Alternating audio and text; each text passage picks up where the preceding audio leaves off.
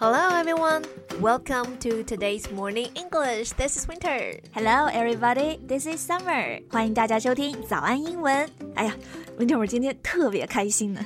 Why are you in such a good mood? You know, I joined a praise chat group and got so many positive feedbacks. 啊，这就是传说中的夸夸群，对吗？Yeah. OK，那生活中啊，确实学会夸奖别人非常重要。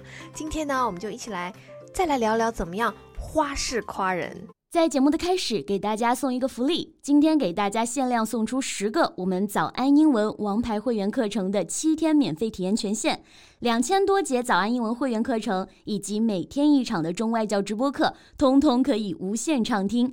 体验链接放在我们本期节目的 show notes 里面了，请大家自行领取，先到先得。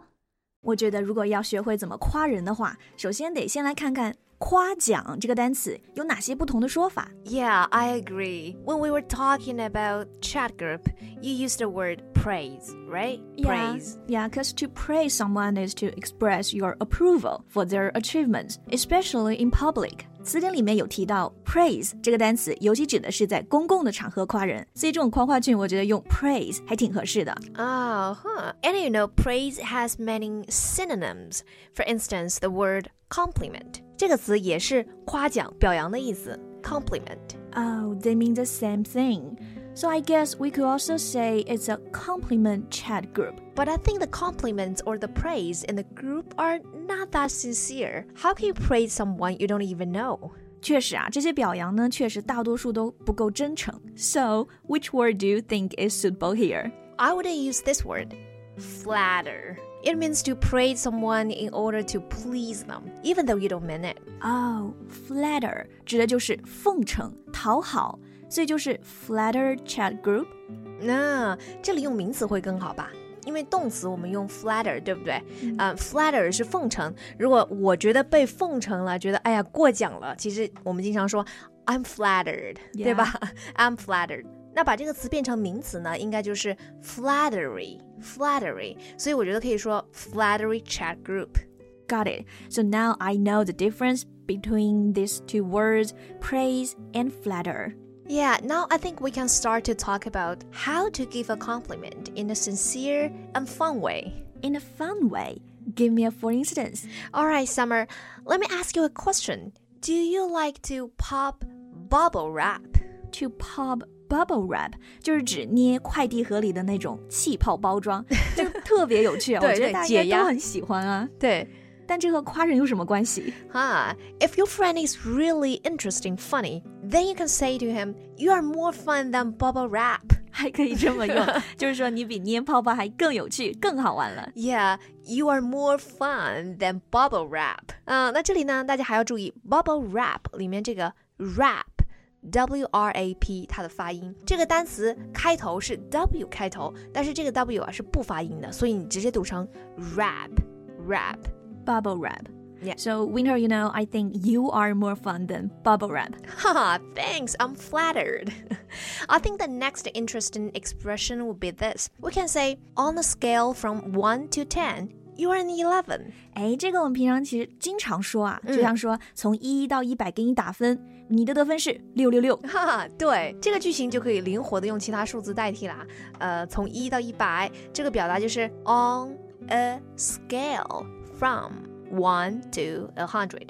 On a scale from one to a hundred，然后你是多少分？比方说 one o one，或者是你可以直接说 you are an one o one。I see. So I think whoever gets this compliment will be very happy. Definitely. People need to be praised for their hard work, talents, or contributions. 哎，那如果一个人把事情做得特别漂亮，口语中也经常会用到一些简单的表达。太多了。Um, just to name a few: amazing, awesome, well done, impressive, way to go, kudos to you. Good for you. Hold on, hold on a sec. 确实太多这种表达了。那像 amazing, well done 这种还是很常见的，但 impressive, what does that mean? Impressive，其实我觉得 native speaker 特别爱用这个词，就是哇特别厉害，特别哎让我印象深刻，给我留下了很深刻的印象。那还有像后面提到的 way to go, good for you，也都是一个意思，就是真棒，真不错。Impressive。我刚刚还听到一个 kudos to you。I don't understand here. Kudos. What does that mean?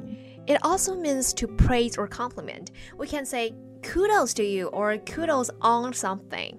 哦，所以如果夸别人工作做得好，就可以说 kudos on the great job。 Yeah, kudos on the correct sentence. 嘿嘿，哎，那如果不仅仅是表扬这个做的事情，而是表扬这个人，有什么常用的名词吗？ Yeah, sure. Like in the company, if there's an ideal employee who can do everything perfectly, we could say he or she is the whole package. The whole package， 字面意思指的是全部的包装。对，但其实这里指的就是非常完美啊！注意这里的冠词哦，我们用的是 the。She is the whole package。记住这个用法就对了。Got it. Oh, you know, it reminds me of this word, catch. We can also say that ideal employee is a good catch. 对，一位完美的、理想的员工，还可以说 he is a good catch。而且 catch 除了指员工，还可以用来指理想的伴侣。Right. I think he is a good catch. 我觉得.他是理想的伴侣。On a scale from one to ten, he's a one hundred. Maybe a thousand. OK，被夸的人很开心，其实夸人也会很开心的，对不对？对。那这呢，就是我们今天正能量满满的内容啦。Thank you so much for listening. Bye. Kudos to everyone. Bye. 今天的节目就到这里了。如果节目还听得不过瘾的话，也欢迎加入我们的早安英文会员。成为会员，您就可以无限畅听我们每天一场免费的中外教直播课，以及两千多节原创系统课程了。今天我们限量送出十个七天免费试听权限，试听链接放在我们本期节目的 show notes 里了，请大家自行领取，先到先得。This podcast is from Morning English. 学口语就来早安英文。